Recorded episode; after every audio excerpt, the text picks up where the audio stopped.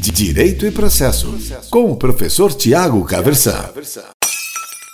Hoje eu tenho a enorme honra de receber para conversar aqui comigo um grande amigo, que é o doutor Renato Zucauskas, amigo que eu trago da minha, das minhas passagens pela, pela pujante e simpática cidade de Pitanga, onde eu tive a alegria, a honra de ser professor, inclusive por um semestre lá da UCP, Faculdade do Centro do Paraná, lá no curso de Direito, e foi das minhas passagens, mesmo antes de ter sido professor do quadro lá, que eu acabei conhecendo o Dr. Renato Zucauskas e o Zuca, e a gente acabou mantendo aí contato e amizade. Até hoje é uma alegria enorme, é um estudioso do direito penal, e aí eu trouxe ele para contar para quem frequenta aqui o canal, para a gente como é que é que funciona, o que, que significa a noção de direito penal como última rácio essa, esse costume que a gente tem de falar melhor latim do que português para algumas coisas, né? Eu lembro aqui de quando a gente fala de requisitos para concessão de tutelas provisórias, todo mundo lembra em primeiro lugar de fumus boni uris, de periculum in mora, muito antes do que dos equivalentes em língua portuguesa. O que é, afinal, a noção de direito penal como última rácio? Seja muito bem-vindo, Renato. É, conta aí para a gente, por favor. Olá, professor. Prazer imenso estar aqui nessa nesse seu espaço tão importante, um espaço acima de tudo, um espaço acadêmico tão rico, tão produtivo que nos ensina tanto, né? Confesso que eu também estou sempre, quando posso, assistindo suas aulas, sempre muito ricas, sempre muito abrangentes. Professor, a, a última rácio, se nós começarmos por uma definição, até pelo sentido etimológico, rácio vem do latim, significa razão, é, grosso modo, razão. Né? Então, seria a última razão. Mas eu gosto sempre de dizer que é, entre a teoria e a prática, cabe sempre, enquanto não vamos para a prática, um bom exemplo. Então, vamos fazer aqui uma analogia, uma coisa bem rápida, até para o grande público, para aqueles que desconhecem o que vem a ser a última rácio, a última razão, e por que o direito penal é tratado com esta referência, eu usaria o exemplo de um cofre. Eu não sei quantos já foram ao cofre de um banco, por exemplo, não sei se o professor já esteve, já teve essa oportunidade. Eu já tive. Quando comecei minha vida, fui bancário e nós tínhamos acesso ao banco, né, ao cofre do banco. Então, para você chegar até o cofre do banco, você vai passar por algumas etapas, por algumas portas. Então, eu vou, por analogia, colocar as principais áreas do direito como as portas de acesso a um cofre. Lá no fim está tutelado um bem maior, um bem especial. No nosso caso, qual é o nosso bem principal hoje? É a vida. Né? Tanto que o direito penal, um dos principais, ou um não, o principal valor que ele tutela é a vida. Né? Tanto que os crimes contra a vida são julgados pelo tribunal do júri. Mas vamos lá então. Então, nesse cofre, a primeira porta que nós podemos abrir é a porta do direito constitucional, porque ele vai dar ordenamento para todo regimento que virá depois para os legisladores ordinários. E aí nós teríamos o direito civil, que é uma porta, o direito empresarial, o direito tributário, o direito do trabalho, o direito administrativo, até chegarmos na porta final. Quando algum litígio, algum problema na sociedade, porque o direito permeia tudo, e quem disser que isso não é verdade está mentindo ou desconhece. Porque nas outras áreas de atividade da sociedade, seja na medicina, na odontologia, na contabilidade, seja onde for, elas são muito segmentadas, muito ligadas naquele nicho, naquela área. O direito não. Eu costumo dizer que o direito é, é aquele cidadão que mete o nariz em tudo. E é verdade, porque para tudo o direito arranja uma solução. A prova disso é o nosso Código Civil, que tem aí dois mil e quantos artigos, professor? Dois mil e poucos, dois mil duzentos? Por aí, né? 2026, se eu não me engano, algo assim. É um... Pois é. O Código de é. Processo Civil são 1072. Mas, é. mas o Código Civil, salvo engano, 2026. Então, e ele dá, ele dá jeito para tudo, né? Até para aquela brincadeira lá do, do da, da, bananeira que está caindo no quintal do vizinho, de quem é o fruto. Há sim o norte ali para o cidadão seguir. Já fiz até um Entenda Direito falando sobre isso. Então, quando nenhuma área do direito resolver qualquer problema, qualquer litígio, aí o direito penal entrará em ação. Grosso modo é isso. Essa é a última raça. É a última fronteira. Dali não passa. Interessante, muito, muito interessante. Uma noção muito importante. Eu que, que sou caipira do sertão do interior de São Paulo também, eu gosto muito dessa, dessa ideia da gente tentar dar imagens e fazer analogias e tudo mais para fazer a compreensão ser mais fácil. Eu, eu quando penso lá um pouco sobre última raça, eu costumo pensar em, uma, em um entupimento de rede hidráulica. E aí pensar o seguinte, olha, você tem um, uma série de mecanismos, dependendo do que, que é que está entupido. Se você vai lá e usa um, um sistema de desentupimento de, de grandes redes que passam por baixo das cidades e tudo mais em uma pia doméstica, muito provavelmente você vai arrebentar a pia e, e é, é, mais ou menos aquele negócio de jogar a criança junto com a água do banho, ou seja, não, tem que ter cautela. Então, dependendo da, da dimensão do problema, é a ferramenta que você vai usar. direito penal deve, deveria, talvez, ser visto como essa ferramenta que é a última, ó, nada que antes consegue resolver, então a gente, a gente usa isso. Acho que, que é mais ou menos por aí. Né? E aí vem, vem a segunda pergunta que me parece que é bastante importante, porque, afinal de contas, nós estamos no Brasil né, e somos, somos assistidos é, quase exclusivamente aqui no Brasil mesmo. A pergunta é, mas dá para a gente pensar até em outros lugares também, em comparação, não sei. Mas no Brasil, a gente consegue aplicar essa noção de direito penal como última rácio na, na nossa dinâmica social, nosso legislativo, até o judiciário? O que, que você tem para contar para a gente disso? Na minha compreensão, na minha forma de ver, e eu não sei se eu estou certo, mas pelo menos eu penso dessa maneira, eu, eu acredito que não.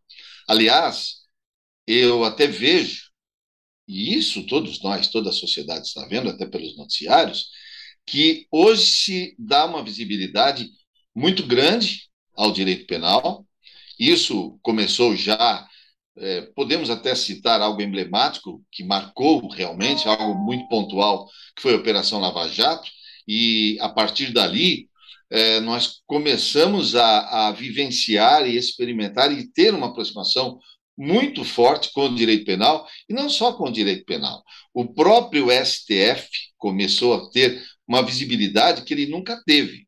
Agora, estas condições sociais, se nós observarmos ao longo da história, elas são frequentes, cada época com a sua história. Então vamos voltar um pouquinho lá, uma época que eu vivi bem, os anos 80. Nós já tínhamos a criminalidade muito acentuada, já no Rio de Janeiro, São Paulo. Né? Eu, com 21 anos de idade, fui assaltado em São Paulo, uma hora da manhã. O cara chegou no meu carro, apontou uma arma para mim e me assaltou. Graças a Deus estou aqui. Mas já passei por esta experiência que não é nada, nada, nada prazerosa. Muito pelo contrário, é traumática, você leva um tempo até para voltar ao seu eixo. E muitos não conseguem, dependendo do grau da periculosidade, da maneira como for ameaçado ou agredido. Bom, nós já tínhamos então a criminalidade. E muito se falava em, criminar, em, em criminalizar atitudes, situações. Tanto é verdade que, pelo clamor social, os símbolos, os, as leis simbólicas, elas vêm surgem, porque aí envolve, professor, e o professor sabe muito bem disso, um aspecto político.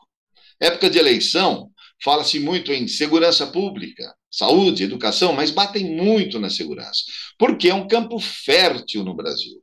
Na Noruega não se fala em, em segurança, porque lá o sistema penal ressocializa 80% dos presos. E é um estudo que eu sempre faço. Por que lá funciona e aqui não? Claro, são questões sociais diversas, distintas, é, muito abrangentes, e, e não é o nosso tema aqui agora.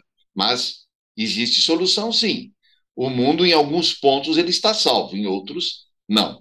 E já lá nos anos 80, este clamor acabou por nos catapultar, digamos assim, para a lei de crimes hediondos. Ela é de 1990, a lei 8.072. E ela já traz ali é, é, punições severas, rigorosas. aos crimes análogos hediondos, que é o famoso TTT que a gente fala, o terrorismo, tráfico, tortura, que vão a reboque com esta lei. E aí eu pergunto, a partir de 90 para cá, diminuiu a criminalidade? Não, ela aumentou. Ela aumentou. A partir do advento da Lei 8.072 dos crimes hediondos, os crimes aumentaram. Parece até, fazendo um deboche, uma brincadeira aqui, que a bandidagem falou: opa, agora tem uma lei para nós, a lei de crimes hediondos, vamos usá-la. Isso é, é, é, científico, isso é estatístico. Não sou eu que estou dizendo, é só procurar os números. Agora, hoje, naquela época, e, e olha que naquela época, não, não era a criminalidade que aflorava, era a economia. Tanto que os jornais davam destaque para quê? Para a inflação. Tanto que nós temos lá a época do Plano Cruzado, eh, que vem lá desde Sarney, depois Fernando Henrique, passamos pela Era Collor em 1990 também. E veja, há, há todo uma tratativa na economia, tanto que professor observa uma coisa, professor é, é, é, professor universitário, sabe disso. Conforme o modismo, há uma tendência para os alunos, para aqueles que vão iniciar a vida, é, é optarem, né, o estudante opta sempre por alguma área que está em visibilidade. Nos anos 90, era o curso de economia e jornalismo. Tanto que eu fui fazer economia com 22 anos, eu fui fazer a faculdade de economia. Depois eu vi que não era o que eu queria, mas eu fui. E, e que fiquei um bom tempo, ainda fiquei três anos lá, teimando naquilo que não era meu. Né? Mas já ia bem nas disciplinas de direito lá naquela época. Então eu comecei a perceber que minha paixão era outra e não a economia. E, e aí houve uma produção muito grande, muitos profissionais nesta área. Né? Hoje, dada a, a, Lava Jato e esta visibilidade de STF, professor há de convir comigo, há uma procura muito grande pelo direito também. Já vista que o Brasil hoje é o país que mais tem faculdades, instituições de ensino na área do direito. Então, uh, eu acho que estou até me alongando aqui, eu me corte se for o caso, porque eu sou prolixo, hein, professor?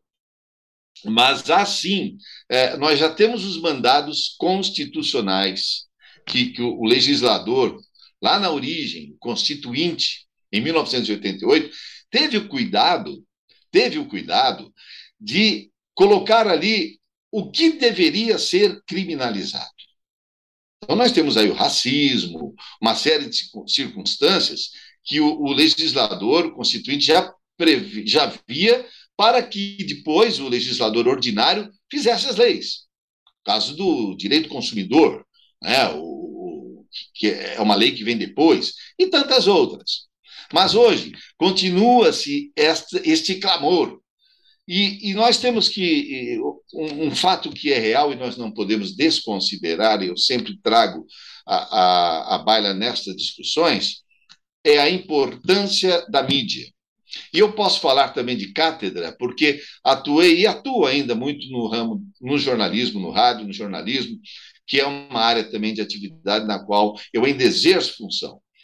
É, infelizmente, não são todos, mas há uma linha jornalística da mídia muito tendenciosa que julga antes dos tribunais. O apresentador do programa sensacionalista vai no seu programa diário e, e quando aquele cidadão é preso, porque nós não podemos esquecer que no Brasil nós trabalhamos com o princípio da presunção da inocência.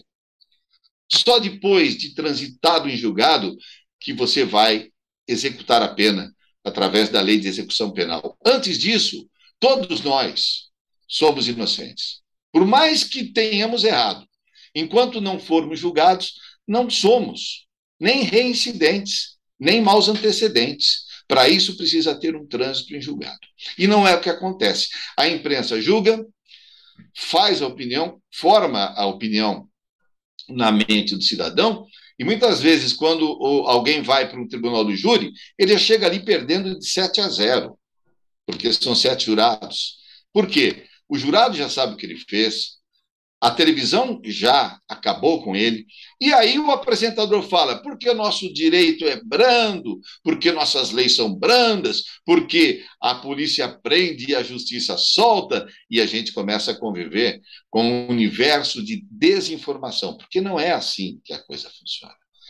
vulgarmente falando, não é assim que a banda toca. Mas é esta a informação que eles passam para o grande público. E fica essa identidade, este emblema, esse estigma, tanto para o nosso judiciário, como para os operadores do direito. Muitos advogados que atuam na, na área criminal levam esse emblema de defender criminoso, quando na verdade o advogado não defende o crime, ele defende o cidadão, porque pelo princípio da dignidade humana, todos, todos têm direito à defesa. Até porque um processo sem defesa, ele é nulo absoluto. Não tem, é, a nulidade vai alcançar esse processo. Então é isso. Ah, se pede muito pelo clamor social que se façam leis para punir, mas não são as leis que vão resolver. Eu digo sempre, o que, o que resolve é a educação. Nós precisamos ver outros estratos sociais, outras situações para resolvermos a questão, para pelo menos diminuirmos a, a criminalidade no Brasil. É assim que eu vejo. Muito interessante. Você chama atenção para alguns pontos de extrema importância, para mim, pelo menos, parece que estão claramente é, relacionados. Né? Um deles é é a questão do viés da informação. Né? Então, tem um livro que me parece muito interessante do Steven Pinker, O Novo Iluminismo, e ele chama atenção para o seguinte: olha, se a gente for ver estatisticamente falando, a gente nunca viveu em uma era tão segura quanto a era contemporânea. Mas a impressão que a gente tem é justamente do contrário, porque o que dá notícia, o que vem de notícia é quando se se noticia crimes, desastres e tudo mais. Isso gera uma sensação de insegurança que não se confunde com, com a efetiva insegurança que ainda existe, não, tem dúvida disso. Mas por conta da sensação de insegurança, a gente acaba tendo um, um, um clamor por precisamos encontrar soluções. E aí o problema é complexo.